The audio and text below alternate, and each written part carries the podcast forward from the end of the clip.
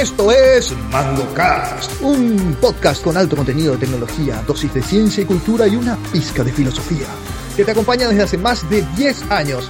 Nuestro panel está compuesto por Rolando Natalicia, Luis Corbalán, Lucho Benítez, Mix Balcevich y Pablo Santa Cruz. Suscríbete para no perder ningún episodio y visita nuestra web mangocast.net. Bienvenido a MangoCast. Capítulo 144 de MangoCast. Estamos acá, 27 de abril 2021. Arrancó el frío, arrancó el otoño en serio. Luis Corbalán, ¿cómo te va? Hola Pablo, la audiencia, ¿cómo están? Lucho Benítez, Luca Live, Lucho, Luca Live. ¿Qué tal Pablo? ¿Qué tal audiencia? Miguel Balcevich, ¿cómo le va? Feliz de estar acá. Rolando Natalicia. ¿Qué tal? ¿Cómo están? Mucho gusto de verlo de vuelta. Rolando Barba Natalicia. Estamos acá, panel al 100%. Tenemos un capítulo un poco especial hoy.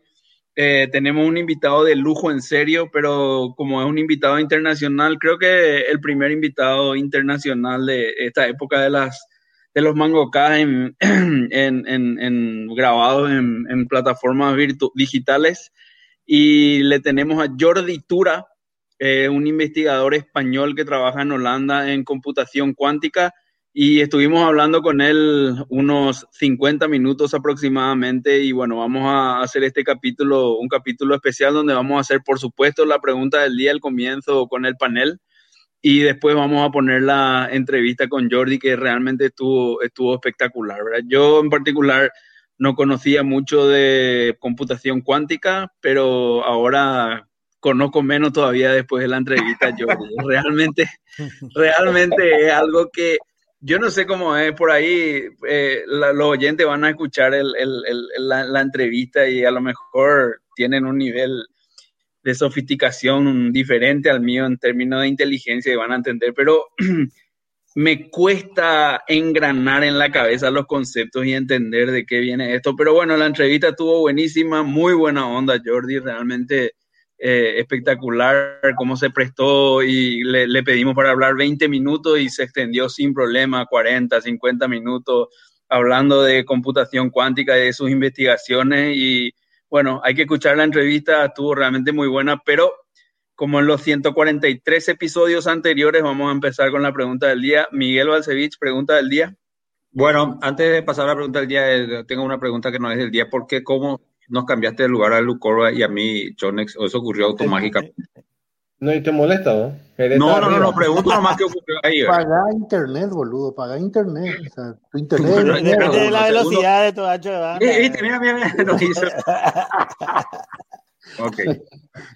Bueno, lo que, lo que, la, la, entrevista con Jordi creo que también que se aplica un poco al estado del grupo. Yo creo que el grupo estuvo un poco ocupado estos días. ¿eh? Todos, tuvimos todo, Pablo también estuvo mucho, Lucho casi no entró hoy.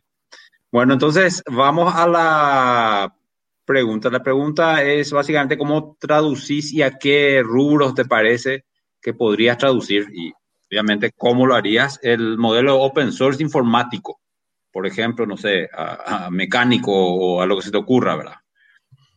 Empezamos pues, así, a mí, a mí como por, por, eso estábamos viendo los, los lugares. para último. Yo puedo, yo puedo responder primero para, para, variar un poco. Yo, la verdad que la pregunta del día es un poco sofisticada, ¿verdad? Parece que la computación cuántica y la, la pregunta del día sobre cuestiones a las cuales aplicar open source me están forzando un poco, pero voy a decir la, la, la más fácil, por eso pedí ya hablar primero. Eh, y esto se, se, se, viene, digamos, muy a tono con todo lo que está pasando en el mundo ahora con el tema de la pandemia yo creo que el lugar donde hay que aplicar open source en serio es en temas que tengan que ver con salud, ¿verdad? Eh, en temas que tengan que ver con, sobre todo en situaciones extremas como enfermedades que son así demasiado difíciles de, de, curar o demasiado difíciles de contener, como el cáncer, SIDA, el coronavirus y demás. Todo el conocimiento tiene que ser open source y en el momento que existe ese conocimiento se tiene que liberar el fuente para que todo el mundo imprima desde sus casas las soluciones. Para mí eso, es un derecho humano inalienable y de algún lugar hay que sacar la plata para pagarle a la gente que hace investigación y quiere lucrar con esto. No tengo nada en contra de eso. Pero si no, saca, el, el, no tener eso saca lo más ruin del ser humano que es esa avaricia ante todo y, no importa qué es lo que tenga que ver con, si es que tiene que ver con salud, con derechos humanos, no importa, el dinero está primero y yo pongo eso por encima y eso realmente me parece que es un lugar donde el open source puede mostrarnos la forma de, de compartir conocimiento, compartir información y llevar a esto. Fíjense que no sé por qué, pero son cosas así que yo digo, hija de puta, no puedo creer. Johnson y Johnson, por ejemplo, por X motivo que no sé cuál es, no podía empezar a fabricar su vacuna hasta, creo que era el 1 de marzo, una cosa así. ¿Y por qué no podía empezar a fabricar? Porque tenía un contrato que tenía que llegar a esa fecha y a partir de ahí recién podía empezar a fabricar vacuna. Entonces, ¿cuántas personas más se tuvieron que morir porque el puto que le hizo, no, no puedo decir eso, pero por el hijo de puta que le hizo el contrato ese a, Johnson y Johnson, eh, le, prohibió empezar la vacunación antes. ¿Por qué? Porque, bueno, a lo mejor quería tener una suerte de eh, edge competitivo para, para, para, ganarle algunos dólares más, algunos dólares menos, algún, alguna cuestión de patente. O sea, cuando hay salud y cuando hay problemas tan globales de por medio ahí, creo que el open source tiene mucho para enseñarnos y, me parece que ahí es donde, donde definitivamente el modelo tenés que llevar hacia algo así y, y, bueno, la salud, la educación y la vida son derechos inalienables, me parece, y hay que forzar el open sourceismo hacia ahí. Eh, ese, es un rubro de aplicación, ahora no, no, no, no vi nomás cómo, cómo vas a hacerlo, ¿verdad? Eh, cómo, pues sí, juntar un montón de dinero y que la gente le dé a esos laboratorios. No, yo digo. a lo mejor un fondo. no, claro, eh, así como es COVAX, COVAX más o menos es eso, la Organización Mundial de la Salud, pero en el momento que existe una solución, vos publicás en GitHub la receta de cómo construir la vacuna y agarrar y empezar a producir en masa con el que tenga la, la, la, la impresora de vacunas, digamos, no esperar a ver que Pfizer se le ocurra que va a hacer todo su negocio en Estados Unidos primero para después ir a Europa, para después ir a tal lugar, o sea, esas son las cosas que, que no, no, no, no, no, no, no, están a tono con las necesidades y con las urgencias de, de este tiempo. No sé si iba por ahí tu pregunta, ¿verdad? sí, sí, sí, sí, no, yo estoy, yo estoy, yo estoy eh, tocando nomás, eh, explorando lo que decís nada más. A mí se me ocurre algo ahora, ya, ya les sigo a Pablo, ya que bueno, no se me ocurría nada de prenderme el mundo tecnológico, eh, lo pensó, no se me ocurría nada. Pero tuve la dicha de, estar hace unos días, o sea, unas dos, tres semanas atrás, en un juicio oral. Creo que no es una buena experiencia, ¿verdad? Estar en un, juicio oral. Y más todavía cuando hay un juicio oral en, en que eh, está de testigo, y es repetir la historia de hace tres años en donde también estuviste en, un juicio oral del mismo caso a personas distintas y tratando el mismo tema. Y tres años después te vas otra vez a un juicio oral porque se le agarró a un tipo que hace tres años no, no estaba, eh, estaba prófugo y bueno, y el juicio se repite todo de vuelta. Y millones de carpetas. Eh, ¿Cómo vos te vas a acordar de lo que hace tres años declaraste? Tratás de encontrar un documento donde eh, estaba tu declaración, no existe. Te vas a tratar de conseguir del, fiscal el documento. Nadie te da nada. Te hacen una citación, tenés que estar a tal hora, tal día, ¿verdad? El Poder Judicial me parece que es un lugar donde, o sea, la justicia me parece que es un lugar donde tantas cosas se puede hacer. No sé si aplica este modelo, pero por lo que dijo Pablo, eh, me parece que ahí hay muchas cosas en donde, en donde este modelo podría aplicarse, ¿verdad? En donde se liberen datos, donde se liberen casos, donde exista un antecedente, donde ir a mirar, cosas como esas, no hay nada. Eh, te juro que es la peor, una de las peores experiencias pasar por un juicio oral y dos veces, o sea, repetir que se repita el mismo juicio, ¿verdad? Eh, no, no le deseo a nadie. Te va ciego, te va con, con, el poder de, de, de, lo que en tu mente está para poder. Y si no repetir lo mismo, te vas a ir por. Y te puede ir en cana vos. Sí. ¿Cómo es el tema del juicio oral? ¿Te va y así como en la película, ¿eh, o no? eh, bastante similar, ¿verdad? Sus señorías eh, te ponen ahí en el medio, señor juez, el fiscal te ataca el abogado, defensor, te ataca el, tu fiscal que es el acusador, te quiere inducir hacia un lugar y vos, y vos tenés que tratar de entenderle después de, tres años otra vez eh, ese caso, ¿verdad? No, es, es, complicado, es bastante complicado. Se me ocurrió eso, ¿eh? no tengo ni la más remota idea si puede ser aplicable un modelo open source en eso. Buenísimo. ¿Y cómo, cómo, cómo, cómo está el tema open source ahí? No entendí muy claro, no, no, no, no. no problema. Eh, eh, desde el punto de vista de la, informa, de la información, o sea, de lo que, de, de, de los casos, no sé, algo en donde no sé, vos puedas tener alguna idea de cómo irte, porque nadie te dice nada, no te dice nada el fiscal, no te dice nada el juez, no te dice nada el abogado, nadie te dice nada, vos te vas como testigo, si sos testigo sí que es peor, ¿verdad? Eh, te vas nada más y vos te vas ciego. Claro, los datos del juicio. Los, datos del juicio, no sé, algo, como esto se trata de liberar cosas, ¿verdad? En nada, no hay nada. No tenés nada, solo hay papeles y montones de papeles en los juzgados. Así, pero toneladas. ¿Quién va a leer todo eso? ¿Dónde? ¿Cómo? ¿verdad? Finalmente todo el juicio se basa en, en lo que la percepción tiene en ese momento de la declaración, ¿verdad? Y no, no hay más nada. No sé si habrá mirado esa tonelada de papeles que hay ahí, ¿verdad? Difícil, che, y, pero está complicado porque eh, justamente no, no, sé si ese, creo que la mayoría de la información que hay en un juicio es relativamente privada, ¿verdad? No, no, sé tanto si quieren... Solamente las partes. Claro, que voy a entrar a una página y pueda saber todo lo que yo declaré. Y sí, eh, viendo porno a las 5 de la mañana cuando escuché que alguien baleó. Solo las partes. Las partes... si te vas al, juicio no es ya público? Eh, o sea, lo que es en, en el... En en la audiencia pública es eso es lo que se vuelve público, pero el juicio en sí, todo lo que se hizo antes, que yo sepa, no. Claro, hay una parte que es pública. Sobre todo el proceso investigativo, eso no es público. De la fiscalía, ¿verdad? Entiendo. Sí, puede ser un impedimento eso. En fin, era una idea. Claro. Lo que estaría bueno ahí aplicar, aplicar es que sí, sí sea los procedimientos de, de viste, eso que comentaba eh, que, hacer una planilla y hacer los cálculos como para hacer el sopesado de qué y cada, de repente esos procedimientos sí podría ser todo para no dejar, porque hay demasiada subjetividad en el, en el tema legal, demasiada subjetividad. Supuestamente tienen un montón de reglas, un montón de reglas, un montón de reglas, pero los abogados no saben ser objetivos y yo creo que no, eh, no ambiguos. Y yo creo que dentro de todo hasta a veces me parece que lo hacen a propósito, ¿verdad? Dejan las ambigüedades. Justamente que hacen. eso, eso no. Eso es la doctrina. No puede hacer cosas no ambiguas, ¿verdad?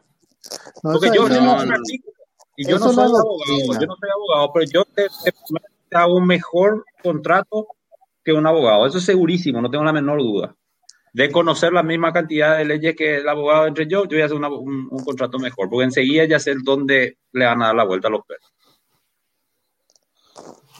Eso forma parte de la doctrina y cómo se aplica. En nuestro país la, la norma es dura, pero de aplicación flexible. Eso nomás lo que pasa. Eh, no, no es que hay vericuetos. Eh, en, en, otros estados la, la norma es flexible, pero la aplicación es dura eh, que, es como debería ser, ¿verdad? No, pero hay eh, cosas que vos ves, por ejemplo, te dicen así, eh, no, si, si recibiste una multa, ¿verdad? Eh, te va por la calle, ¿verdad? Y no puedes transitar sin tu, con tu luz rota, ¿verdad? Te agarra un policía y te multa, ¿verdad? después transitas 100 metros y en teoría otro policía te puede agarrar y te puede multar otra vez. No dice nada donde el auto no puede más circular y ese tipo de cosas. Entonces, si te multaron, no podemos mostrar la multa. ¿Qué cosa? Si te, si, te multaron, podemos mostrar la multa como... Podemos mostrar la multa, pero ¿dónde dice la ley que no, no, no, o sea, voy a seguir con mi multa durante tres, tres años? No dice la ley que no tiene su Tiene su validez, me parece. Eh, creo que eso, por ejemplo, eh, eh, ese tipo de cosas es lo que no se especifican y después hacen así por, por procedimiento interno nomás. Eso, eso tiene nuestra ley a patada. Eh, eso es aplicable cuando te vas en ruta, Jonex. Vos tenés una multa acá en Capiatá, pero eso de nada sirve si es que te multa en, qué sé yo, en Coronel Oviedo, la municipalidad. Si te multa la caminera es diferente, pero si te multa las municipalidades, en cada, cada trayecto tiene otra vez su ley. Eh, en fin. Pero una municipalidad no te puede multar, eh, en, te, te multan la zona y vos tenés que pagar en la zona, ¿verdad? claro, claro. No, pero era un ejemplo, era un botón de ejemplo, no, era el punto. El punto está que hay demasiadas cosas eh, que son súper ambiguas. lees así una ley y ya te, ya te sorprende así la cantidad de ambigüedades que hay. Vos decís, si esto es un sistema anti-hack, le van a hackear a los tres segundos. no, no, tiene sentido. No hay mucha lógica, no, no aplica mucha lógica en, los contratos. De, eh, de hecho, lo que parece, es todo reactivo, no es eh, previsivo. Es como que alguien robó una gallina, entonces dicen, bueno, a partir de ahora no se puede robar gallinas, ¿verdad? Y después entra otro y roba y dice, pero no se puede robar gallinas, sí, pero esto no es una gallina, esto es un pavo. Ah, bueno, y no se puede robar gallinas y otros poultry. Y después te roban un caballo, la puta, hay que meter otra vez. Y van haciendo parche, parche, parche. En fin, no divagamos. Yo contesto un poco. Yo quería hablar un poco de esto del open source, porque estaba tratando de encontrar un patrón común donde, y dijo Pablo, dice también Lucora, después eh, estoy pensando en que es, son cosas donde vos puedas hacerlo sin perder lo que tenés, ¿verdad? Entonces es tipo el, el sharing del conocimiento realmente lo que se quiere hacer vía open source porque panadero no puede ser open source, o sea, eh, no, no, no, puedo yo regalar y, y, y, regalar mi, mi, trabajo, ¿verdad? El, pero sí la receta de la pizza. Claro, claro, ahí está haciendo Lucho ese gesto, pero eso es lo que yo le preguntaba a, Lucho, a, Pablo, pues, porque Pablo dice, una vez que tiene la, la receta, debería ser open source, pero eh, eh, esa es la punta del iceberg nomás que ven los, los, los open source, ¿verdad? Pero ¿quién te va a invertir un millón? Millones de millones de años y dólares para invertir una vacuna si no va a recibir rédito, ¿verdad? Entonces no vas a lograr eso y las empresas no van a tratar de, de invertir en eso y no se va a hacer investigación sobre eso. Entonces ahí vas a necesitar un sugar daddy, como dice Rolando, que alguien que te esté dando dinero, porque nadie te va a dar su dinero para eso, sino va a recibir de, de los colaboradores, ¿verdad? O de una empresa que le mantenga. Entonces, y entonces yo creo que eh, siempre se basa en algo que vos puedas dar. Yo, por ejemplo, como informático puedo, tengo 24 horas nomás que puedo dar y no, no, no, puedo dar más de N cantidad de horas al día. Entonces, si yo doy todas esas horas a, hacer open source, no me va a quedar tiempo para yo generar dinero. ¿verdad? Entonces, eh, creo que eso podés hacer porque te permite, la informática te permite vos hacer un, y que la gente reproduzca y vos no te quedes sin eso original. También creo que la, yo creo que el open sourceismo podría darse, por ejemplo, y debería darse en la, en la medicina. En la medicina, como dice Pablo, pero más a nivel de, de, de, que haya un entrenamiento básico, casero, para que podamos hacer ciertas cosas sin requerir de, un, de irse al médico. Por ejemplo, yo creo que hay bastante seguridad y no hay un riesgo de matar o de hacer nada mal a vos mismo o a algún familiar. Si podés tener suficiente capacidad de diagnosticar una gripe común, un, rotavirus común, eh, tomar los riesgos para saber ya me tengo que ir al hospital, me tengo que quedar, pero no. Eso te está volviendo muy patentoso, ¿verdad? No podés ni siquiera diagnosticar un resfriado o un caldo de pollo porque no, te está haciendo automedicación. Tenés que ir a un doctor, pagarle a CISMED esperar en la fila y todo eso. ¿Para qué? Para que te digan, anda a tu, anda a tu casa y reposa dos días, ¿verdad? Y, sin embargo, eh, cuando vino la pandemia se vio que sí había sido, se podía hacer ese tipo de cosas. Entonces yo creo que ese es un punto donde eh, sí hay una capacidad de que se le enseñe a otra persona y vos no pierdas el negocio por eso, no, es que vos perdiste tu capacidad de curar. Vas a curar cosas más complejas, ¿verdad? Para lo que estudiaste tanto, pero no, no estás no estás depredando en esa en, leyes de que algo que todo el mundo no puede hacer. No podemos ni diagnosticar cosas básicas. Y creo que eso debería darse en casi en la, en, la medicina, ¿verdad? yo, yo, tengo, yo tengo varios, o sea, para empezar pienso que el modelo open source funciona cuando eh, tu ingreso entra por otro lado, porque si no, como decís, este, no hay, y, no hay, no hay suficiente inversión y qué sé yo. Entonces, por ejemplo, este, algunas empresas que, que, que eh, el muchacho que hace curl, por ejemplo, el, el, el, el chico que hace curl, em, no sé para quién, para, para quién él trabaja, pero eh, su, su, software se usa, él, él lleva, él está cumpliendo pues años el, el curl ahora, creo que cumple 26 años, ¿cuántos años cumple curl? ¿Alguien me puede decir? Mm, sí, sabía que estaba eh, sí, cumple años. Bueno, entonces eh, curl está cumpliendo 23 años. Y entonces el, el muchacho está contento porque su, su, su, hijito, su producto, tiene todo este tiempo de vida ya. Y entonces está contando la cantidad de sistemas operativos en lo que corre. No sé cuántos eran, pero un montón de veces, de años, de, de, sistema operativo. Y también corre en dos planetas, en, en, la, en Marte y en, en, la, en la Tierra, ¿verdad? Porque el, uno de los sistemas que está corriendo en Marte tiene CUL también instalado. Bueno, ¿Y te hicieron una award para eso? ¿Eh? hicieron un award para los que colaboraron con lo que está corriendo en Marte. Le, le dan un badge ahora. Ah, no, no sé. Lo que sí que él tiene, no tiene mucho. No tiene mucho. No es, no es, no es algo fusión que están corriendo en. ¿Qué? ¿Qué? Perdón, no. Quería, quería aclarar nomás sobre el batch. Ese batch fue de, de GitHub y GitHub le dio el batch a todos los desarrolladores del kernel de Linux porque está el, el, el, el, aparatito corre Linux, digamos. Ah. ah, ok. Bueno, lo que sí que Cool tiene, tiene Cool tiene, como, como estaba, estaba comentando, tiene 871 mm, committers, no sé cuántos son. Este, entonces él está muy contento con su, con su desarrollo y todo eso, pero evidentemente alguien está, yo no sé, no, no, no, conozco, le, le, pagan su, su trabajo. Como un ejemplo nomás digo entonces él, mm, si bien a lo mejor hubiese, hubiese, hubiese sido más millonario, pero él con tal de que estar eh, recibiendo el dinero que recibe, está, está contento y su software se puede utilizar en todos lados. Em, como ese ejemplo, o suponiendo que vos te pueden cubrir tus tu, tu gastos o los gastos de desarrollo, lo que sea, hay muchos ejemplos que se pueden hacer, por ejemplo, en planos de casas. En, vos tenés un plano tradicional y dejar y, después se copia nomás el plano, nomás, no tenés más que pagar open source. Eso. Contratos, que pueden estar ya los contratos todos hechos, ya no tenés que estar pagando un abogado para hacer un contrato y para pagar templates y cosas por el estilo. Claro. Em, hay, un, hay un baño, resulta que el baño, los baños em, eh, tienen el problema de, de, de, tienen otro un, un lugar público y hay tres baños por lo menos. Eh, cuando el baño de, de, hombres, el de mujeres y el, el, de familia, vamos a decir, donde entran, donde en familia meten todo, meten el, el, el lisiado, el, o el, o el, no se llama lisiado, ¿cómo se llama? El challenge, el que, al, al, al que se le desafía, vamos a decir, el, ¿cómo se dice? El que tiene o silla de rueda o es ciego, qué sé yo.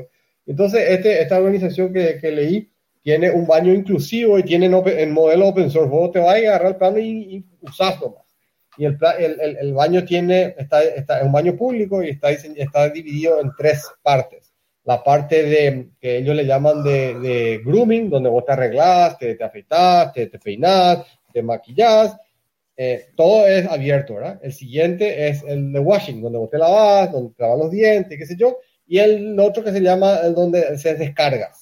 El, el descarga son todos eh, cubículos, pero no hay hombres, mujeres, niños, mayores, madres, eh, silla de rueda, eh, ciego, todo igual, todo entran ahí. Y tampoco hay este, gays, non-gays, este, eh, bis, todo. O entras al baño y entonces es un baño como eh, más seguro. Está buenísimo el diseño de baño, por cierto, y es open source. y como eso hay en medicina, hay en, arquitectura, como te iba a decir, hay en, todo lo que, pues, sobre todo porque somos una, una, una, una sociedad muy Um, no digo digital, pero eh, de, de, de, de, propiedad intelectual. Todo eso podría ser open source si es que pensás eh, eh, caramelo, la receta, todas las recetas open source. De hecho, medio solo la receta open source, ¿verdad? Em, pero viste, el patrón, viste el patrón que está surgiendo, es siempre mostrarte cómo hacer y hacer logos. El panadero no es que va a hacer el pan. Ah. Sí. ¿Cómo? Y vos eh, siempre, siempre el patrón, este, el patrón está siguiendo es compartir el conocimiento. acá está el modelo de la vacuna, va a ser vos la vacuna, conseguir a alguien que te haga. Pues ya que este modelo del baño hace, yo estoy diciendo, eh, este, así es como se mira una garganta para ver si está, pero hacerlo vos. O sea, está bueno eso porque se puede aplicar a muchos. Estamos hablando de compartir conocimientos nomás al fin y al cabo, no sí, ahora, ahora, eh, estás asumiendo que, que, parte del conocimiento que adquiriste y que aprendiste y que pudiste de alguna manera concentrar en una suerte de, de fórmula, de diseño, de, de, de Um, de, de, código en, en, archivo de texto o lo que sea, está, se publica, de alguna manera está siendo compensado, ¿verdad? Eh, pero, pero también tenés el, el, el, caso donde, donde la gente está queriendo quitar provecho de cualquier pavada, ¿verdad? Ahora hay NFT de, de, de, de cualquier cosa, ¿o? está, o sea, ¿cuánto, cuánto, cuánto que vendió el tweet de ese? A mí me da miedo que este programa salga al público. Uno luego, el Club de Ejecutivo del Paraguay nos va a empezar a gritar zurdo. Y dos nos podemos ir por comunista por todo lo que está diciendo acá, Rolando. A ver, por ejemplo, ARM, ARM, ARM que hace los procesadores, el diseño de los procesadores no vive sin la licencia. Claro. ¿Entendés? ARM, ARM hace la licencia y esa es su, su, forma de vivir. O sea, yo hago la licencia, yo me hago mi diseño, acá está el diseño, querés diseño, pagame y usa. Eh, este, y tanto, tanto le funcionó bien el modelo a ARM que ahora parece que Intel también dice lo siguiente, haceme, yo, yo te hago tu, yo, acá está mi Intel X86, te, te doy para que vos me pagues la licencia y use, ¿verdad? Se está, se está queriendo entrar en el juego también. Eh, bueno, en realidad se puede aplicar a muchas cosas, ¿verdad? pero, pero yo no sé cómo es el revenue, ¿verdad? Yo no voy a contestar esta pregunta. ¿Por qué? Es una pregunta ideologizada, asquerosa, porque lo único que centra es el tema del dinero, porque al final el tema de open source es modelo de negocio, ¿verdad? A mí no me calienta el tema de modelo de negocio. Es más, ese mundo open source ahora está en pleno ataque al padre de todas las ideas, que es el tema del movimiento de software libre, que es otra cosa, muy diferente a lo que es open source. Y yo voy a responder lo de, de, software libre, pero no lo de open source, que es una mierda. Ok. Y eh, claramente la cuestión del creador, del padre de la idea, es justamente lo que en, una parte dice Miguel. El conocimiento es de todos. Ah, toda la civilización de la humanidad se creó en base a conocimiento de otra gente. Como ahí están en the shoulder of eh, giants, que decía Newton. Sí.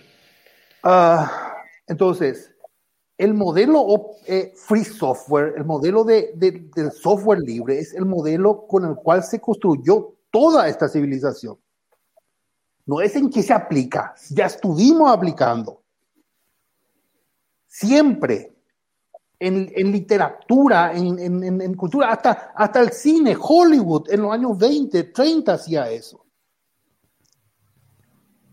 Ahora, esa costumbre justamente de compartir el conocimiento fue tergiversado por cuestiones de mercado, donde el modelo de negocio era más importante que el compartir conocimiento. Y hoy nos damos cuenta de eso, justamente en el tema de salud, que es lo que dice Pablo. Lo importante acá es compartir el conocimiento que tiene acumulado la humanidad para mejorar la calidad de vida de la humanidad. Eso es lo importante. Eso es lo único importante. Que, y como te digo, hicimos permanente en la cultura paraguaya. Eso es así, eh, es así, hasta la tierra se compartía. Mi viejo nació, creció, se desarrolló, llegó a adulto usando un campo comunal para la cría de ganado. en YouTube, en, allá en, en. O sea, eh, todo es compartir, todo es compartir porque es una sola vida la que tenemos. Ah, ahora, dentro de un esquema capitalista, ahí es donde entran los modelos de, gestión de negocio, open y demás hierba. Pero particularmente este tema así de compartir el conocimiento, yo creo que se debe profundizar en estados como el nuestro, que son de estados débiles o estados así no muy desarrollados, en cuestiones clave, así como salud, educación y seguridad. Que son eh, eh educación, no olvidé yo eso. Libro, por ejemplo, ese tema de que nosotros tengamos que estar pagando el mismo libro todas las veces. No puede ser, Tiene que agarrar. ¿Cuál es el libro que se usa acá? Este libro. ¿Cuánto cuesta el libro? Un millón de dólares. Listo, acá está un millón de dólares. Chao, nadie más paga ese maldito libro nunca más, carajo. Claro. Ya está y todo el mundo tiene el libro. Claro, pero él, se está desviando ahí, eh, está obviando, yo creo que por, eso decía, ¿cómo traducir? Porque el, problema está, eh, lo de compartir está bien, pero para compartir primero tenés que tener, pues. Y ese, ese es lo que es el problema. ¿Cómo vas a tener tecnología como de súper avanzada si no, no hay gente invirtiendo en eso? Es que no se tiene que invertir, Miguel, en muchos casos. El conocimiento se genera solamente utilizando el coco. O, o, o, o, Newton, porque se le pagó, hizo toda su teoría. No. Newton. O este. Newton era un gran mantenido de otro, de otro tipo. Lo mecena, bueno, eh, ponerle, ponerle, Bueno, pero, pero ese, ese es el problema, Lucho. Ese es el problema. O sea, no, no, no, no hubiera, si no hubiera habido ese dinero y ese, esa persona que sí hizo eso, no se hubiera.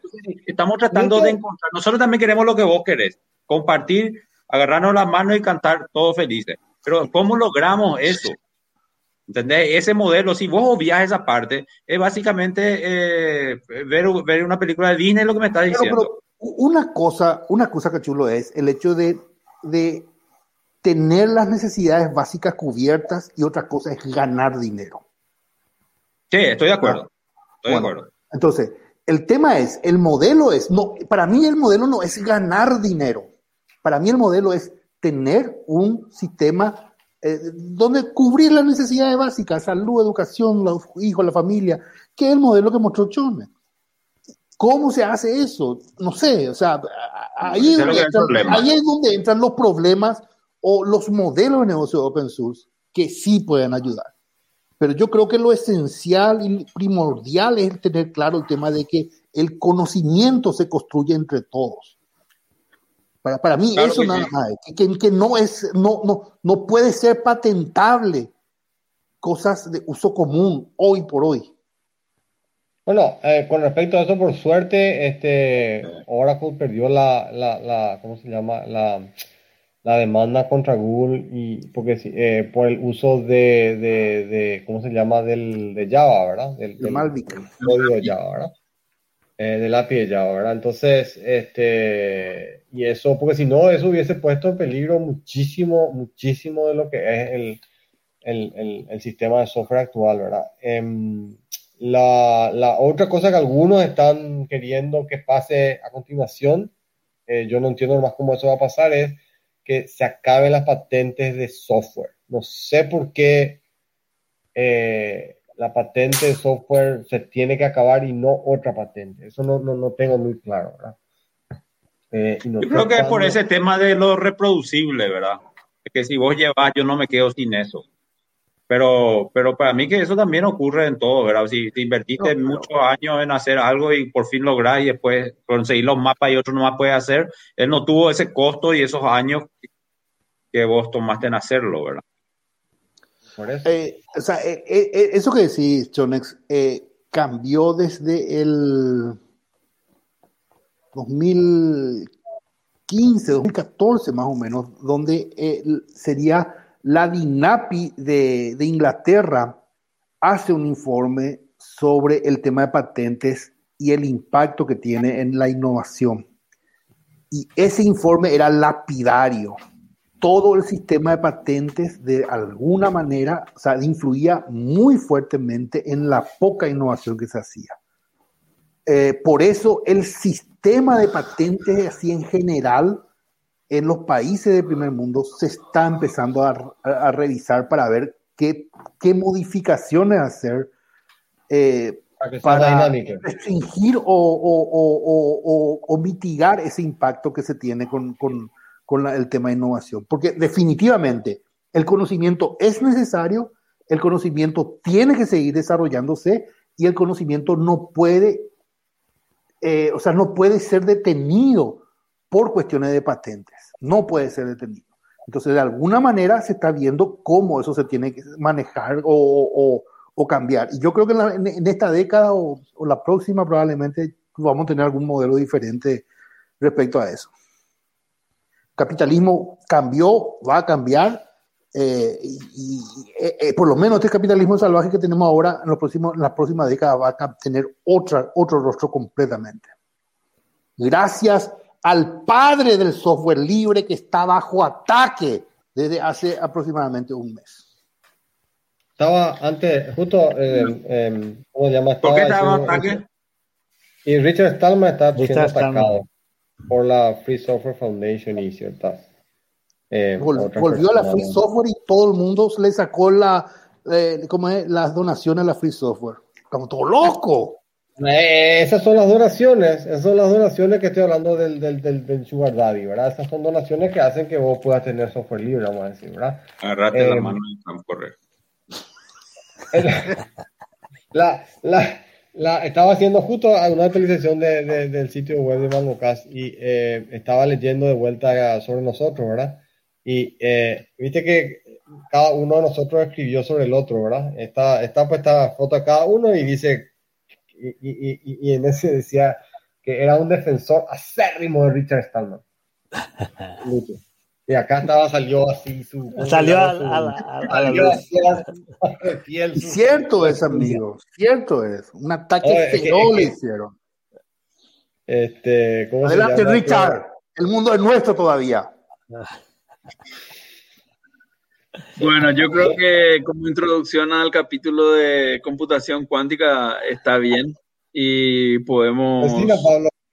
ahora, ahora, ahora, pase, pase a, a, introducir el conocimiento que se está generando eh, gracias a un tubo que armaron ahí los perros con lata de cerveza en el barrio que no requirió ni un poco de inversión de ninguna comunidad para hacer. ¿Qué hace ese tubo? Y ese tubo para hacer girar y chocar electrónica y poder hacer la, la computación cuántica se hizo ahí con jaboncito entre ah. muchos, también un poco de café a los perros mientras estaban haciendo para verificar que el gato no existe, ¿verdad? O que, estaba muerto. realmente, fuera de bola, los equipos que están usando estos tipos, bueno, como siempre, todo lo que son equipos de, alta tecnología, como en su momento, como la primera computadora y todo eso, siempre fue carísimo, a millones de dólares. Este, gente súper capacitada, carísima también, que hay que pagarle, ¿verdad? Este. Pero, lo que nos dice este, lo que nos dice este es que el, el, el CERN es plata del Estado. No, no deme. ¿El CERN? El CERN es plata del Estado, de varios estados. Claro. El, el, el, lo que está diciendo Lucho, y está interesante lo que está diciendo, CERN es el, lugar donde está corriendo el, Large Hadron Collider, ¿verdad? El, acelerador de partículas que están entre Suiza y Francia. Ese es el modelo que ellos tienen, dice que es súper raro porque, porque hay, eh, vamos a decir, vos a lo mejor estás asignado a trabajar en el CERN y la persona que, es, que está como, como encima tuyo no es tu jefe y no te dice lo que tienes que hacer, pero todos como que están hacia el mismo lugar y, la, y, la, el CERN no es de ningún, de, ningún, de ningún estado en particular, pero todos los, miembros, todos los países miembros tienen que poner plata ahí y, tienen derecho a mandar eh, investigadores y lo que, eh, y el, el, ¿cómo se llama? El presupuesto más o menos es de creo que mil millones de dólares por año, eh, eh, em, o 1.300 millones de dólares por año, que parece que es poca plata porque, porque como está por muchos países, pero lo que sale del CERN, lo, que se produce, no eh, como resultado directo del, del, de la investigación, ¿verdad? que se encontró básicamente una partícula nomás que el, el, el, bosón de Higgs, todo lo que sale de la investigación y todo lo que se utiliza después en medicina, en, en computación misma, en, en, ¿cómo se llama? Y en otras áreas.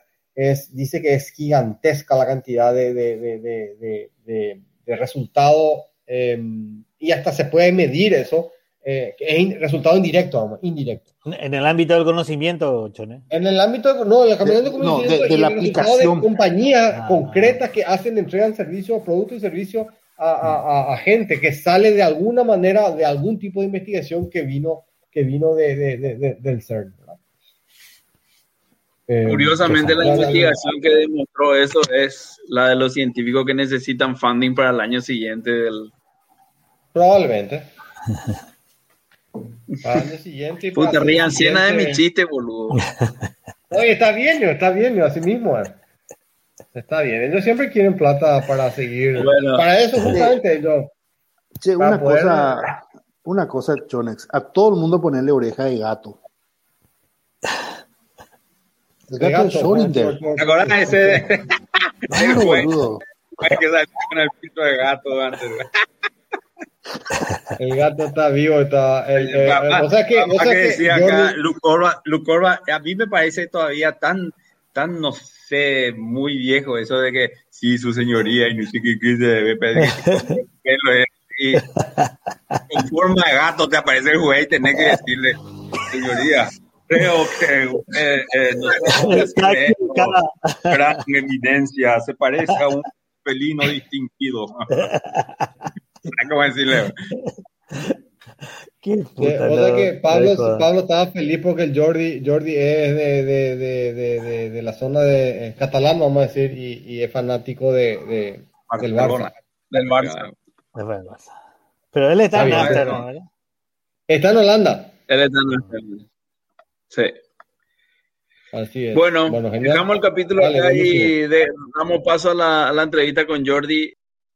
Jordi, queríamos hacerte una entrevista, es una entrevista así muy informal eh, para hablar un poquitito de vos, para, para, para, que nos cuente un poquitito los, los temas que, que, bueno, que nosotros queremos saber de, no, no, ni Rolando, ni yo, ni, ni, probablemente, y probablemente mucha gente acá en Paraguay sepa gran cosa de, de lo que es quantum computing, pero, pero bueno, sí, eh, es para, para una charla introductoria, digamos, del tema.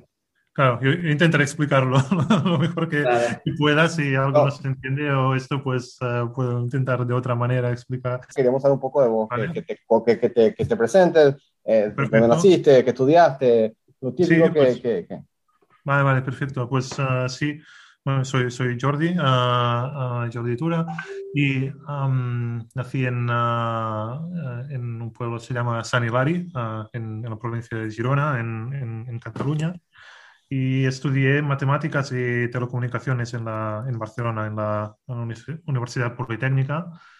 Y luego, pues, uh, hice mi doctorado en, um, en Castelldefels, esto está cerca de Barcelona también, en el Instituto de, de Ciencias Fotónicas.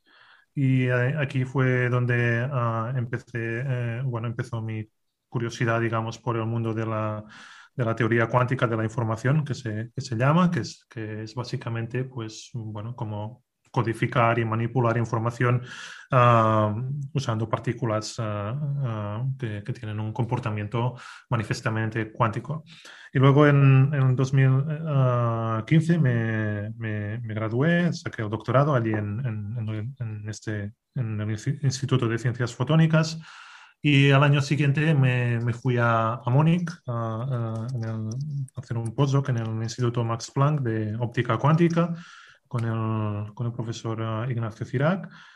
Y, y, hace cosas de medio año, ahora que estoy en, en Leiden, donde tengo una, una, plaza de profesor asistente, se, se, llama, y estoy bueno, pues creando mi, mi, mi grupo de, de investigación Uh, se, se, llama sobre algoritmos cuánticos aplicados y lo que, lo que estamos investigando pues es bueno, um, cómo, cómo, programar estos dispositivos cuánticos que están empezando a, surgir, que um, no sé si uh, uh, habéis oído, no sé, en las noticias de que compañías como Google, IBM, ¿no? están, están compitiendo ¿no? para, para, construir prototipos de ordenadores cuánticos que, bueno, desde un punto de vista teórico están aún uh, muy lejos de lo que es todo su potencial, pero ya pueden hacer cosas que son ah, que van más allá de lo que pueden hacer ah, dispositivos clásicos, ¿no? Clásicos es los ordenadores, teléfonos móviles, ¿no? Superordenadores que tenemos hoy en día. Pues este es un poco mi, mi recorrido científico por, por, por, la vida y ahora estoy aquí pues en Leiden, en, en Holanda.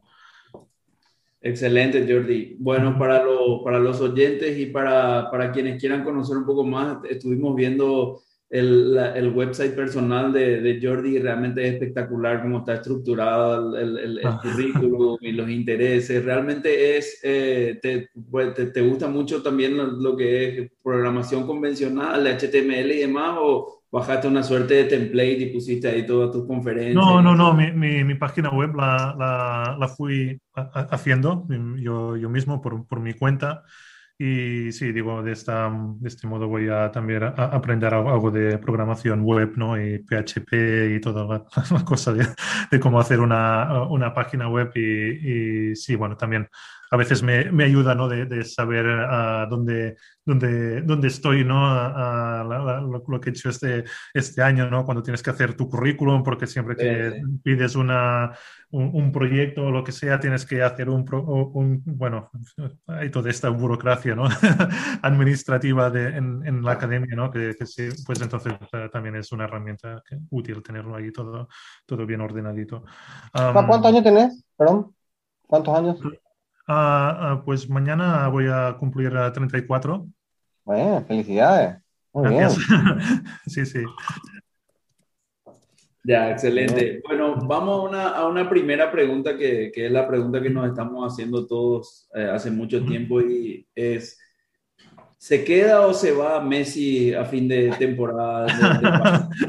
De, de sí, bueno, uh, yo, yo, yo, me temo de que ya, ya la, la, temporada pasada ya quería, ya quería irse porque se hicieron las cosas muy mal y bueno, no sé, no sé si van a convencer de, bueno, convencerle de que, de que se quede, pero lo veo, lo veo. Hablo, la respuesta en este momento está en una, en una ¿cómo se dice? En un, en un estado de se va y se va en una superposición de estado, se va y se queda. Sí, sí, sí, exactamente. Ya, ok, bueno, entonces, eh, a ver, para introducir un poco al tema, eh, para personas que, que, que, entienden muy poco de esto, eh, uh -huh. yo, yo, tengo unas, unas, cuantas preguntas y vos eh, podés ir elaborando como quieras para sí. que podamos entender un poco todos más. Claro, claro. Estuve viendo algunos videos realmente muy instructivos. Hay muchos videos eh, interesantes sobre computación cuántica. Me, me, llamó mucho la atención y me gustó. Hay un video, y, y explico esto un poco en, en mis palabras para, para, que entienda la gente. Hay un video que, que, explica, bueno, que a diferencia de un bit que tiene valor 0, 1 eh, uh -huh. o, un, una, un, un, lanzamiento de moneda, que sí. es una suerte de, de, de cara o cruz, y, y en la computación cuántica como que eh, es cuando la moneda está girando y, y, bueno, puede tener más cerca de un estado, más, más cerca de otro, puede tener los dos estados al mismo tiempo. Y, y, y, si uno ve esos videos como que entiende el concepto que hay detrás, pero siempre llega un momento, por ejemplo, en el cual el presentador dice, bueno, y acá se aplica el algoritmo Grovel y gracias al algoritmo Grovel podemos desechar todo la, la, el espacio de búsqueda inválido y nos concentramos en el válido. Sí. Eh, ¿cómo, ¿cómo, uno hace para explicar estas cosas tan complejas a, a gente que está en el tema de, de, de, información, teoría de la información, pero, pero como que cuesta meter la cabeza en, en, en, en, eso que no es uno y cero, digamos, alguien que está muy claro. acostumbrado a los unos y ceros? No, no, y, y de hecho es uh, normal que, se, que, se, que cueste explicarlo porque Uh, la física cuántica es un, es un mundo que, aunque describa la, nuestra realidad, ¿no? No, no, no, la describe de la manera que, que la percibimos. ¿no? Nosotros estamos acostumbrados a, a, a percibir la, bueno, la, el comportamiento clásico ¿no? de, de, de, la física, ¿no? de, de, donde los objetos tienen un, unas propiedades bien definidas. La, la, la, luna está allí, tanto si miramos como, como, si no miramos. Es una cosa que en el mundo cuántico no, está, no está tan claro.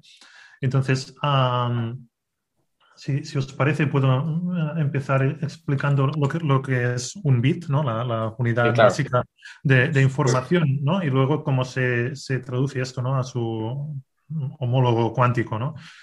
Entonces, um, la manera que procesamos la información ¿no? es a partir de estados definidos, ¿no? que, que, pueden ser unos, unos y ceros, ¿no? pero también es como está para cruzar la calle, ¿no? El semáforo está en verde o está en rojo, ¿no? O, una flecha apunta arriba o apunta hacia abajo, ¿no? Siempre esto, pues, matemáticamente se puede abstraer este significado, ¿no? Y en función de unos y ceros, pues, se genera lo que se, conoce como teoría de la información. Es esa la que llamamos clásica.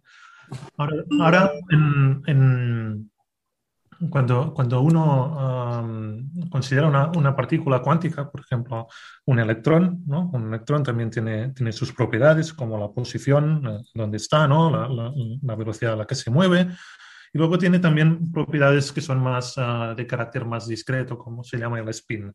El spin es como la, la rotación de, de, este, de, este, electrón, ¿no? Siempre podemos imaginar una pelota, ¿no? Una pelota siempre va a girar sobre un eje, ¿no? No hay, no hay manera de hacerla girar de, otro modo.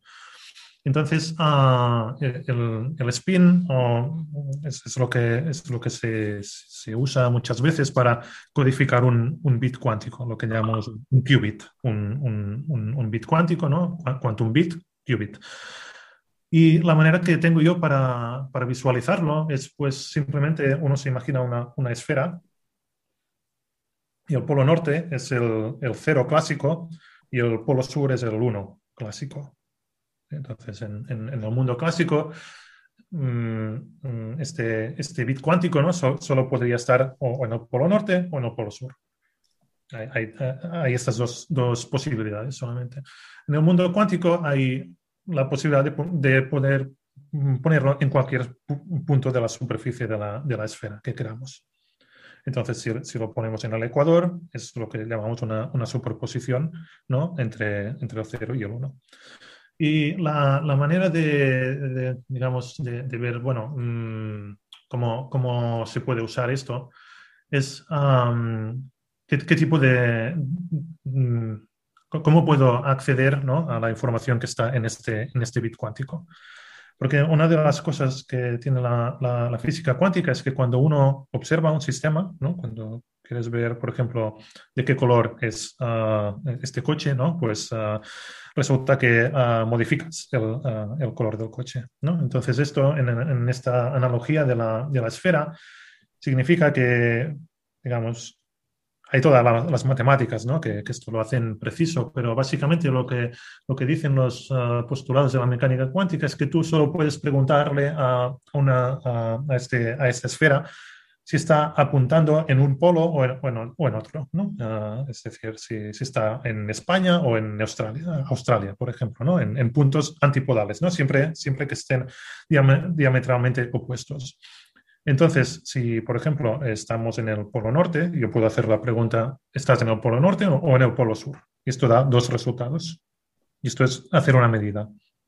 Eso es observar el, el, bit cuántico. Obviamente, si está en el polo norte y le pregunto si está en el polo norte, siempre me va a responder que está en el polo norte. ¿no? De, otra manera sería aún más rara de, la, la, la, teoría.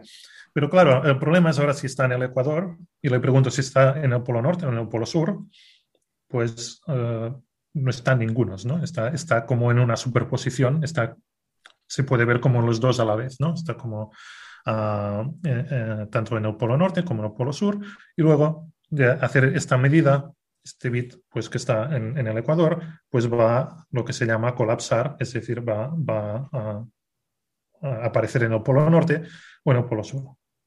Esto viene dado por la, medi la medida que yo he querido hacer en este, en este qubit.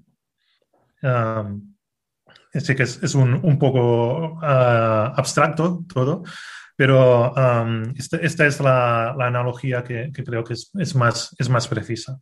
¿No? Entonces, uh, obviamente, si está, si está en, el, Ecuador, ¿no? Pues uh, apuntando al, Sáhara, no sé si pasa el Ecuador por el, por el Sáhara, ¿no? y, le preguntas uh, en lugar del Polo Norte o Polo Sur si está en el Sáhara o en el Océano Pacífico, me imagino, ¿no? Que está en el otro lado, pues siempre te va a responder que está en el Sáhara.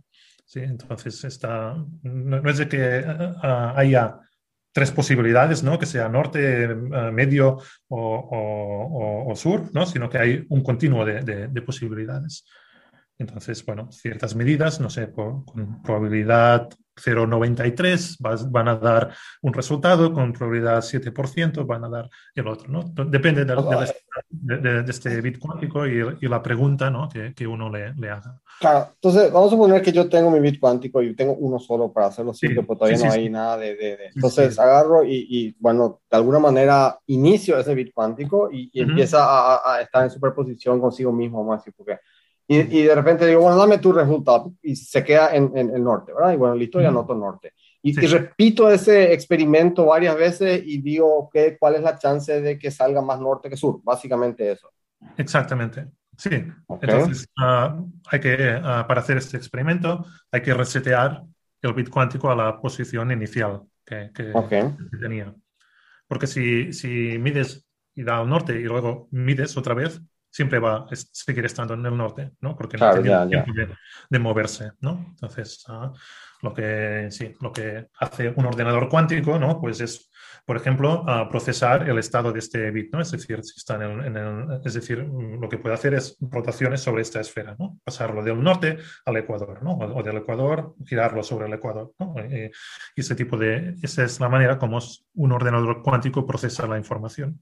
Ah, o sea, las mm, operaciones matemáticas, vamos a decir, que hace la computación cuántica es mover, perdón, el, el bit dentro de la esfera moverlo dentro de la. Exactamente. Esto es lo que se llama una operación de un qubit. Las operaciones de un qubit son rotaciones de, esta, de esta esfera.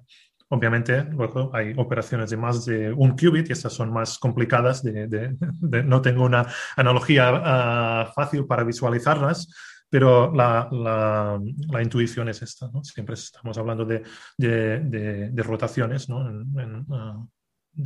estos, de estos qubits. ¿Y, por qué eh, la, cosa que cuesta un poco entender, por lo menos para los que venimos más de la física y la informática tradicional, por qué es que eh, abordar un problema a través de la computación cuántica te hace poder abordar de una manera paralela, por ejemplo, un problema de, búsqueda eh, dentro de un espacio, ¿verdad? el, famoso ejemplo que, que hay en, en, muchas explicaciones de computación cuántica de tratar de explotar la clave privada de, un, de, un, de, una comunicación encriptada. ¿por, qué, ¿Por qué la computación cuántica hace que las búsquedas sean tan paralelas, siendo que cuando uno hace una medición o una observación, va a tener solamente un resultado y si quiere explotar, digamos, una clave, tiene que hacer una suerte de búsqueda en todo el espacio, porque eso sería más rápido que, que lo que uno tiene hoy con, con la computación convencional. Vale, ah, hay, hay, varias cosas aquí, ¿no? Ah, la, primera, uh, se has mencionado este, este, este, problema de encontrar las claves privadas, ¿no? En una... Entonces, claro, hay que mm, tener en cuenta cómo se generan estas claves privadas. esta criptografía ¿no? se basa en una rama de las matemáticas que se llama teoría de grupos, y básicamente lo que, lo que explotan ah, es lo, que se, se, llama periodicidad de una función, ¿no? una función que se va repitiendo, ¿no? como, como una ola. ¿No? Una ola se va, se va repitiendo, ¿no? Y a, partir de esto, pues se pueden hacer cálculos, se, pueden, se, se, puede montar toda esta criptografía. Entonces, un ordenador cuántico ah, permite también con, con, estas periodicidades, ¿no? Permite simularlas de, manera mucho, mucho más eficiente.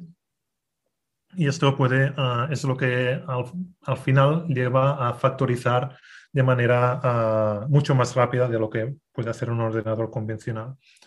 Es decir, sí que es cierto que un ordenador cuántico ah, puede procesar muchas entradas a, la vez, ¿no? con, esta, con este principio de superposición, pero esto, esto por, sí solo no sirve de nada, porque luego yo tengo que extraer esta información, ¿no? Es decir, yo puedo tener la solución codificada en estos qubits, ¿no? En algún sitio en esta esfera, pero claro, yo luego tengo que poder convertirla a algo clásico, ¿no? Que aparezca en mi pantalla, ¿no? Y, yo sé, esta es la, la, solución. Es decir, si... si mm, si la, si la mm, computo una, una función en, no sé, un millón de entradas distintas, al final lo que tengo es una, una superposición de esta función evaluada en cada una de, de, estas entradas, pero yo no sé cuál es la, la, buena. Entonces, un algoritmo cuántico lo que usa es esta estructura, ¿no? Como he dicho antes, ¿no? De esta, de esta periodicidad, de estas olas, ¿no? Para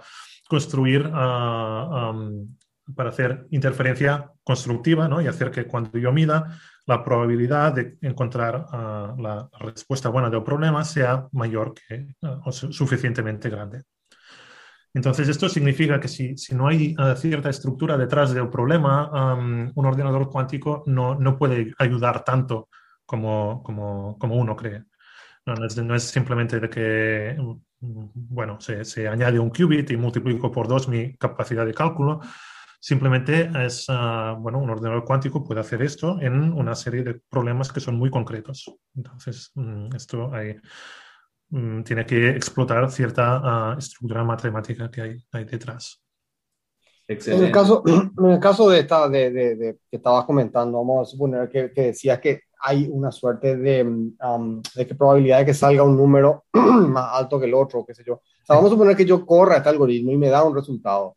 Tengo que repetir este, este algoritmo, no sé, un millón de veces para poder ver dónde, hacia dónde converge o cómo viene sí, la, sí, sí. Típicamente uh, un algoritmo cuántico hay que repetirlo varias veces porque ah, su, su, resultado es intrínsecamente uh, probabilístico. Ah, ok, ok. Hay algunos uh, algoritmos cuánticos de que sí que son deterministas, es decir, que siempre van a dar la, la misma, la misma respuesta. Está el algoritmo de Simon, ¿no? de Dodge-Josa y, y, y, similares, pero, pero son uh, problemas que no tienen mm, utilidad práctica, ¿no? Son problemas muy, muy académicos en que sí se demuestra de que, um, por ejemplo, un, un ejemplo es, uh, yo tengo una, una, una función, pero que, que que toma una entrada, es decir, toma un número y da, y da un número 01. Y entonces uh, yo, uh, yo, nos digo cuál es esta función, es una caja negra, ¿no? le pones un número, no sé, 7 y da 0. ¿no? Y ahora dices, uh, pongo número 25 y vuelve a dar 0. ¿no? Y, y igual pone 63 y da 1. ¿no? Pues uh, la, la, la, lo que yo prometo sobre esta caja es de que en la mitad de, de los números que, que, puedes entrar, ¿no? digamos, si su rango es entre 1 y 100, digo, en, en, en, en, la, mitad de los números da 0 y en la otra mitad da 1. Esta es una posibilidad. O siempre da el mismo resultado. Y lo que quieres saber es cuál de las dos es. Entonces, claro, dices, clásicamente, ¿cómo, cómo lo hago? Pues bueno, como, como he estado diciendo, ¿no? Metes un número ahí, el 1, ¿no? Y da 0. Metes el 13 y da 0, ¿no? Metes el 25 y si da 1, yo ya sé que tiene que ser la, la, la, que es mitad y mitad. Pero si sigue dando 0, yo tengo que ir probando para estar seguro. Entonces, uh, esto, como hay esta promesa de que es o, o constante o se llama um, equilibrada, que es mitad y mitad, se puede usar esta estructura matemática para hacer un algoritmo cuántico que en una, eh, con una sola pregunta determina esto. Pero claro, dices, bueno, esto en la vida real, esta, esta función, no sé si, si, si tiene mucha utilidad práctica o no. ¿no? Entonces, uh, típicamente un algoritmo cuántico sí que uh, lo que uno um, hace es uh, incrementar esta probabilidad de obtener el resultado, el resultado bueno, ¿no? la, la, solución del, del, del problema. Es decir, este, este problema de factorizar, ¿no? factorizar números, ¿no? Doy, doy, un número que es una multiplicación de dos números muy, muy grandes. Si quiero saber los factores, esto es muy difícil clásicamente. Y si uno usara un ordenador cuántico, pues bueno, puede que igual las primeras uh, ah, 15 veces uh, el resultado que salga no, no, tenga ningún sentido, haya que probar un, un poco más, porque bueno, al final pero bueno, todo esto está, se cuantifica teóricamente, ¿no? Uh, se, se, se, pueden controlar estas, estas probabilidades, ¿no? Y decir, pues si quiero que mi probabilidad de éxito sea del 90%, pues tengo que hacer este circuito. ¿no? Esto, todo, toda esta investigación sobre algoritmos cuánticos, pues algoritmos cuánticos son más a veces teoremas, ¿no? Que, que no, que no un programa que, que, uno pueda tener en HTML, ¿no? Es, uh, sí, sí. Um, porque Entonces, también... vamos a decir, los, los algoritmos aplican básicamente a, a, a, a, un, a un rango de problemas, a una clase de problemas específicos, no. y entonces, sí. eh, básicamente eso es lo que vos haces todo el día, vamos a decir. Tratar sí. de encontrar problemas que requieran, que puedan tener una solución cuántica.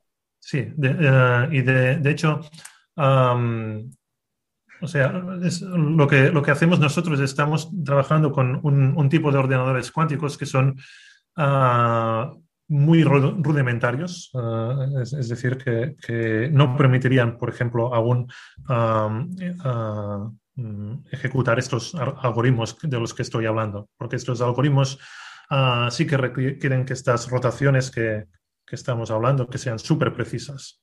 ¿No? Y esto requiere lo que se llama un, una... Hay que poner una, una interficie de, bueno, ah, digamos, encima de tu algoritmo hay que poner un método de corrección de errores cuánticos. Ah, Porque básicamente uh, bueno, no, no, no, no, vemos, ¿no? Pero hay partículas cósmicas, ¿no? Que nos atraviesan todo el rato, ¿no? Y si una de estas partículas cósmicas, pues, toca tu electrón o tu qubit, ¿no? Pues esto empieza, empieza a girar, ¿no? Y era algo que no estaba planeado, ¿no? Entonces hay que, hay que repetirlo todo otra vez, ¿no? Porque hay, se ha producido un error. Eso se puede evitar si el ordenador es suficientemente preciso, y es lo que se llama una corrección cuántica de, de, errores. Pero Tecnológicamente no estamos ahí todavía.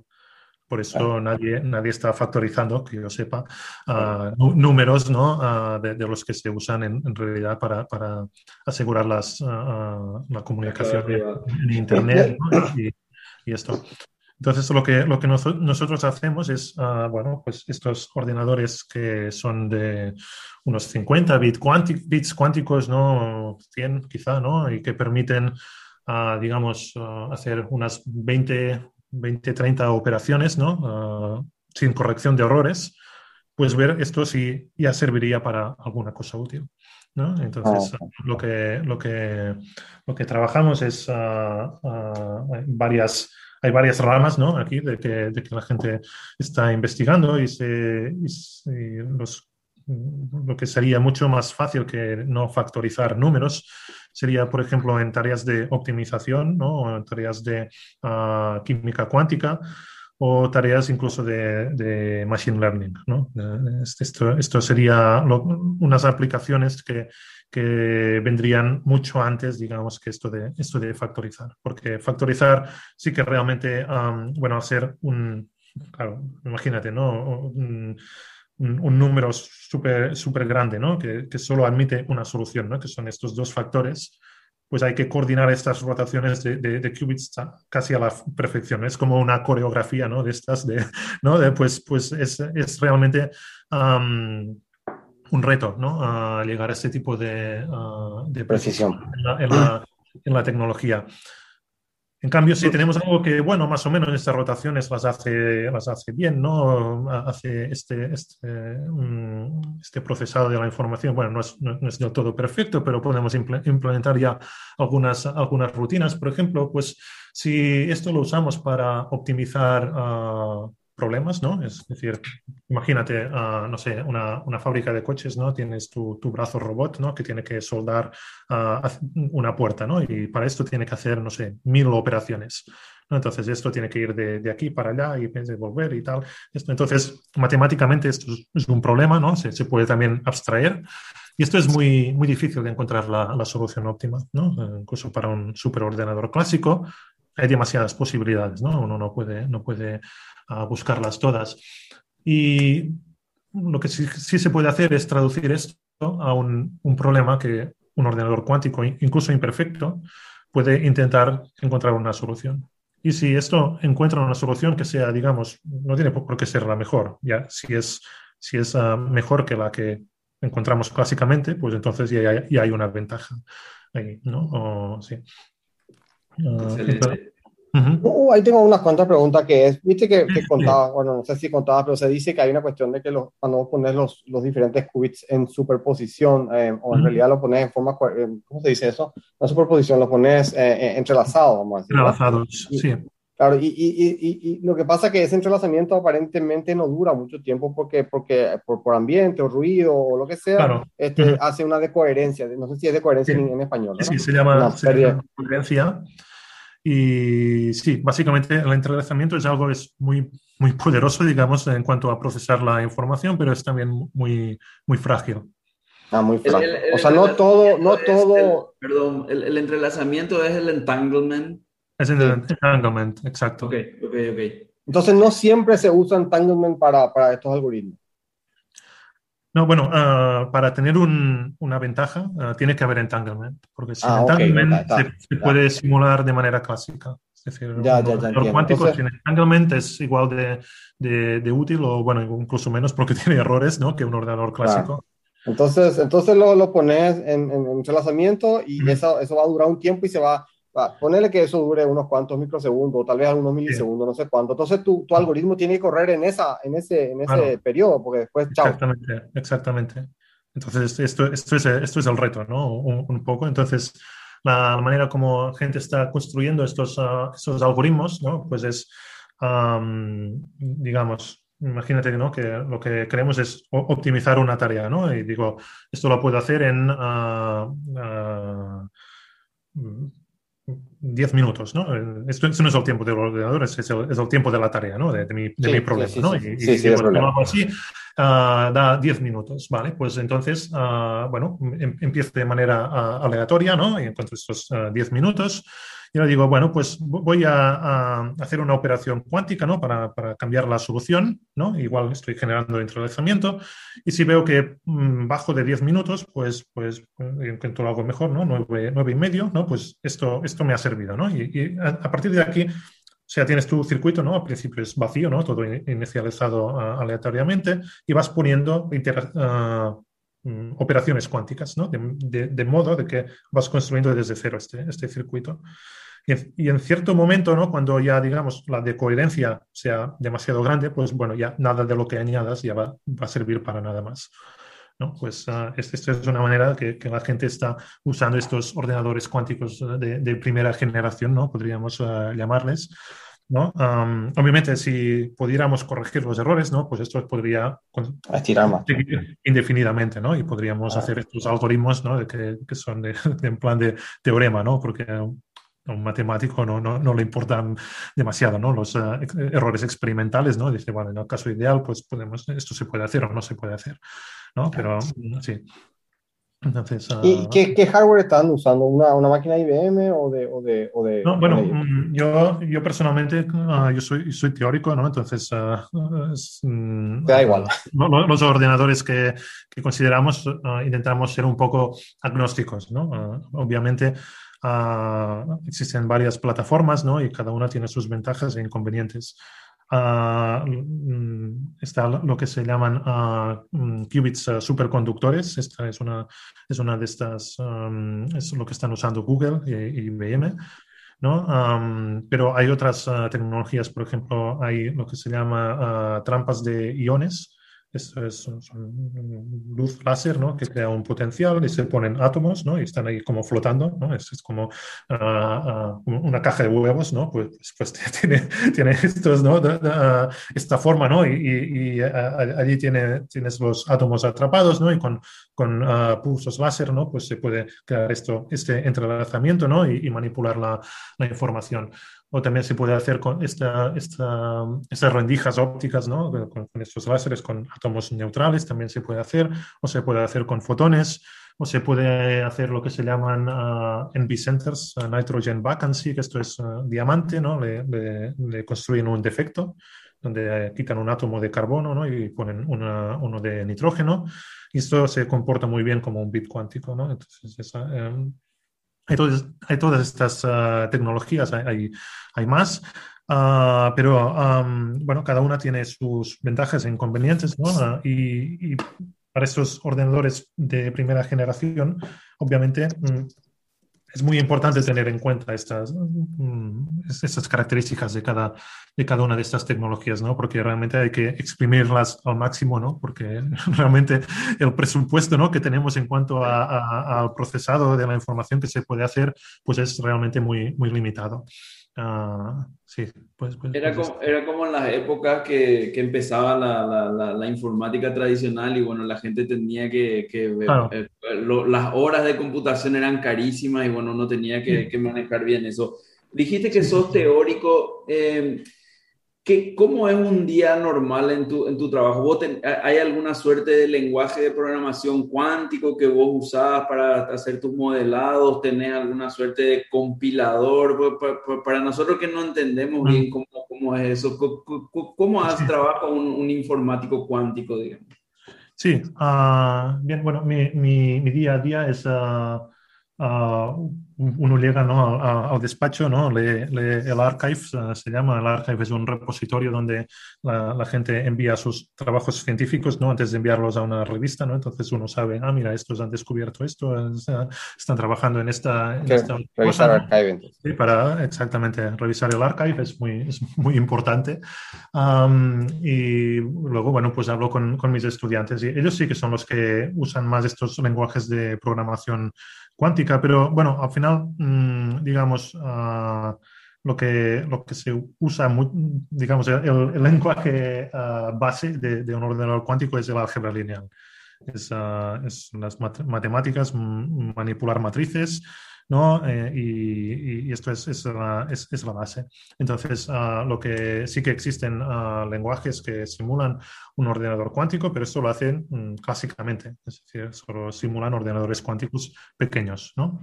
Uno, uno uh, tiene que tener, digamos, acceso al, dispositivo, ¿no? Si, si quiere hacer un experimento, ¿no? Pero entonces mejor hablar directamente con Google o IBM, ¿no? Para que te, que te dejen su, su máquina. Pero sí que es, es posible si, si alguien quiere uh, probar un ordenador cuántico ¿no? y, y, y, mirar uno de esos algoritmos que, que, que he dicho, pues uh, en, en, Internet se, se, se puede se, pueden encontrar uh, esta, estos simuladores.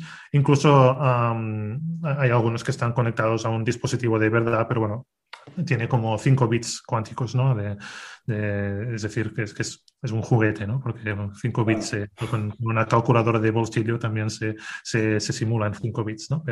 5 bits cuánticos.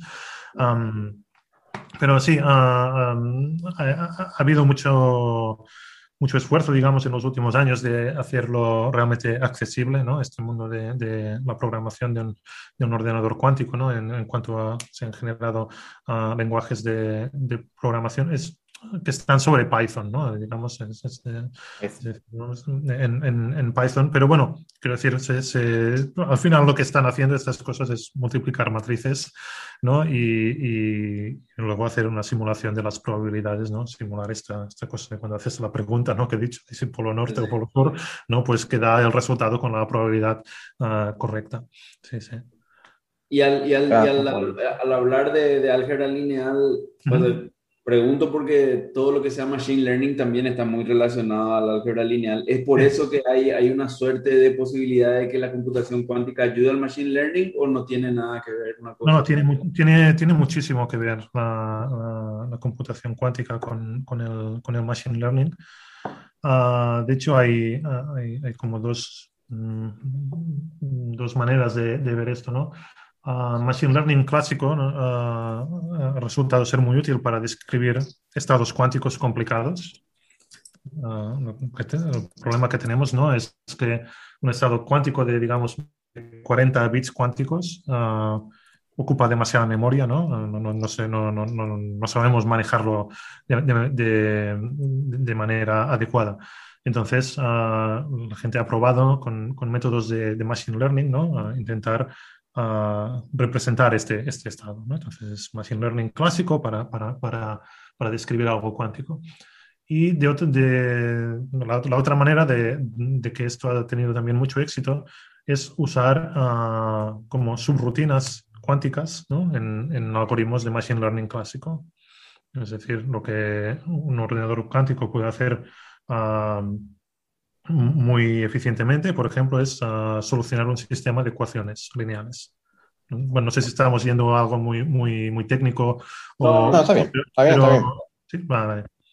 Vale, entonces uh, invertir una matriz uh, es algo que un, existen algoritmos cuánticos que, que, lo hacen de manera mucho más rápida que, que, lo haría un algoritmo clásico. Entonces, bueno, esto, invertir matrices. Bárbaro. Es, una matriz que tiene numeritos reales, así que tiene, qué sé yo, no sé. Uh -huh. Qué loco. Claro, pero estamos hablando de matrices gigantes. No, gigante, no, no, no, a ver, digo, claro, pero digo, tiene pues, o sea, bastante, bastante concreto el problema, así, muy claro, es una matriz y vos le vas a tirar una máquina que tira dados, básicamente, que, que haga una inversión de una matriz. Sí, o por ejemplo, para hacer clasificación en Machine Learning, ¿no? Uno de los problemas típicos es lo que se llama Machine Learning supervisado, ¿no? Que doy, enseño una foto de un gato, ¿no? Y digo, esto es un gato, foto de un perro, esto es un perro, ¿no? Y luego tienes que, ah, ¿no? Pues adivinar, ¿no? La próxima foto, pues, que, cuál, cuál, de los dos es. Entonces, uh, claro, lo, lo, que la, la gente se, se, dio cuenta también es que un ordenador cuántico, al final lo que está todo el día calculando son productos escalares, ¿no? Es decir, mira los vectores, ¿no? Cuánto, cuánto se, se solapan. Y esto es ah, la maquinaria matemática central en estos clasificadores.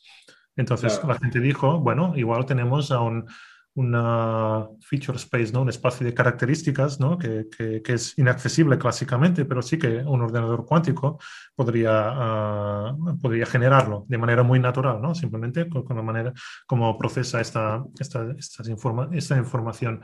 Y, y, sí, sí, hicieron el experimento y funcionó. ¿no? Y, y pues tienes ahora otra, una, una, aplicación, ¿no? Que es hacer clasificadores, ¿no? Con, con este, con este tipo de, uh, de representaciones uh, que vienen dadas por un ordenador. Claro, eso es muy práctico y muy útil. O sea, sí. es algo que ya no hay que esperar 10 años. Mm.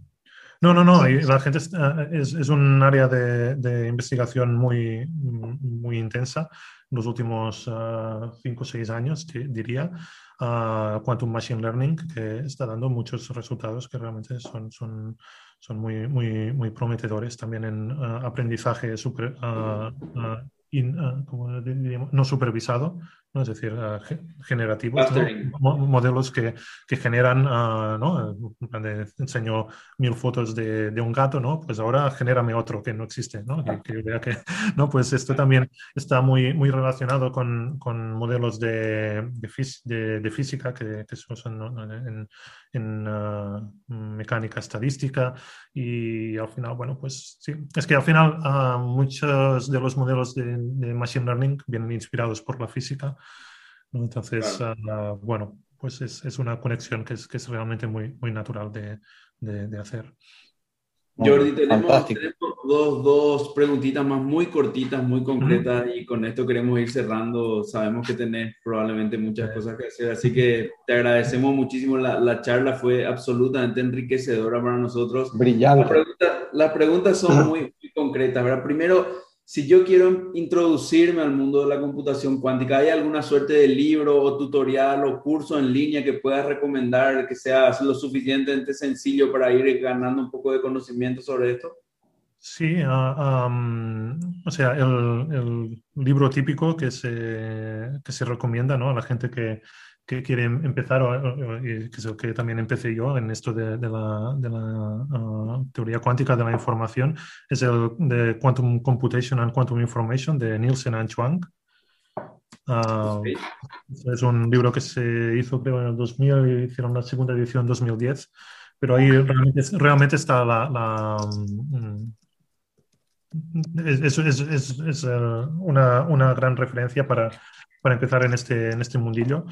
Uh, si lo que uno quiere es más de plan orientado a programación, ¿no? Con, con tu ordenador uh, portátil, ¿no? A simular un ordenador, bueno, lo que, lo que hace un ordenador cuántico sin um, ir tanto al detalle, ¿no? De, de, de lo, lo, lo, teórico. Hay un, un uh, libro de Mark Hidary que, se, que, que es en, Springer también llamado Quantum Practical Quantum Computing o, o algo así, ahora no recuerdo el título uh, exactamente, pero sí, es, es de...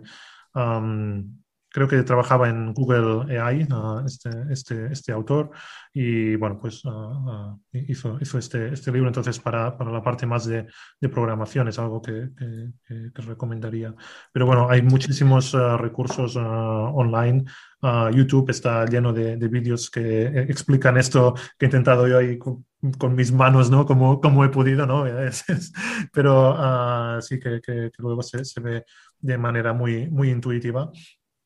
Eh, y, sí, y bueno, y realmente, y decir, bueno, un ordenador cuántico, pues sí, hace cosas que son maravillosas, pero ah, ah, tampoco puede hacer de, hacer de todo, ¿no? Es, es, es eh, para herramientas y problemas ah, muy concretos sí que es, es, genial, ¿no? Pero bueno, hay problemas que, que, son difíciles incluso para, para un ordenador cuántico, ¿no? Esto es lo que a veces no, no, no se explica tanto, ¿no? O, o, puede confundir más a la, a la gente y, la, y, la, última pregunta es, eh, ¿hay algún lugar donde nosotros podamos ver algún ejemplo o alguna aplicación práctica que ya esté hoy en, en el mundo de, de, de, algo resuelto con computación cuántica y que esté implementado con una, con una computadora cuántica? No, esto, esto es la, la pregunta del millón, ¿no? Es, decir, ah, eh, hace, hace dos años en, los de Google hicieron este, este experimento de, de que demostraron de que su ordenador cuántico tardaría, lo que calculó en tres minutos, se tardarían unos 10.000 años, dijeron, en, ah, con un superordenador clásico en simularlo. Pero esto fue un problema, digamos, que estaba específicamente diseñado para, para demostrar esta separación, ¿no? Porque algo que realmente la comunidad no estaba ahí esperando, ¿no? Porque tantos de diseñar algoritmos y esto, pues bueno, cuando vamos a tener un experimento, ¿no? Que demuestre que realmente se ha hecho un cálculo que, que, que, no se puede reproducir ni con, con, mil uh, superordenadores de, que, que tenemos ahora, ¿no? Pero claro, esto fue un problema muy académico, otra vez, ¿no? Que, es decir, esto no tiene ninguna utilidad real para, demostrar esto, ¿no? Es decir, el problema es como si, si ah, uno ah, coge un trozo de cristal, ¿no? Que es totalmente amorfo, ¿no? Y, y, lo ilumina con un láser. Entonces esto va, va, va, a producir una serie de interferencias, ¿no? La, la luz que sale de allí. Y esto es más o menos lo que, lo que calcularon, ¿no? Un circuito cuántico aleatorio, ¿no? Que simularía como este, este cristal y le, pones luz coherente, ¿no? Y esto crea la interferencia. Y esto, pues, genera una distribución de probabilidad de los fotones que es muy, muy difícil de simular clásicamente.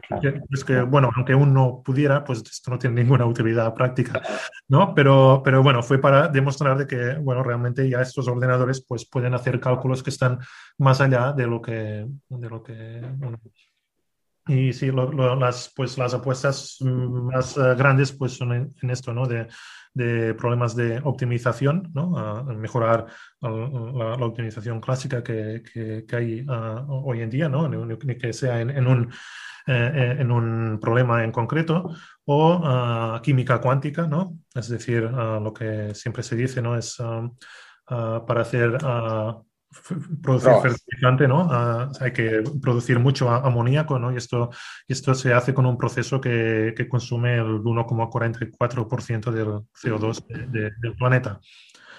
Y luego, si miras los, los bacterios ¿no? que, que, descomponen la materia, pues esto lo hacen a temperatura ambiente ¿no? y sin consumir tanta energía. ¿no? Este es porque hay, usan un catalizador, ¿no? una molécula química que, que sirve para fijar el nitrógeno y crear el, el amoníaco. Y esto es algo que no, que no, no entendemos cómo, cómo, va, ¿no? Porque si lo entendiéramos, pues ya, lo reproduciríamos, ¿no?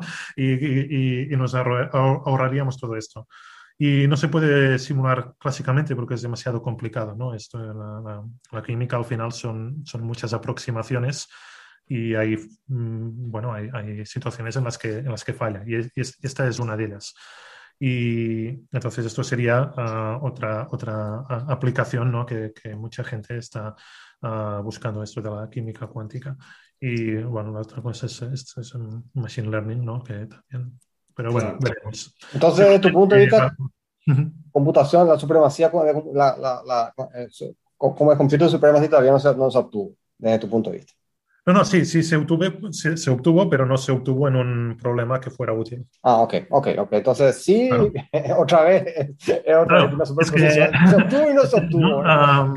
Se, obtuvo, sí, porque no se puede reproducir clásicamente, ¿no? Pero, pero bueno, claro, ¿de qué sirve en lo que se obtuvo?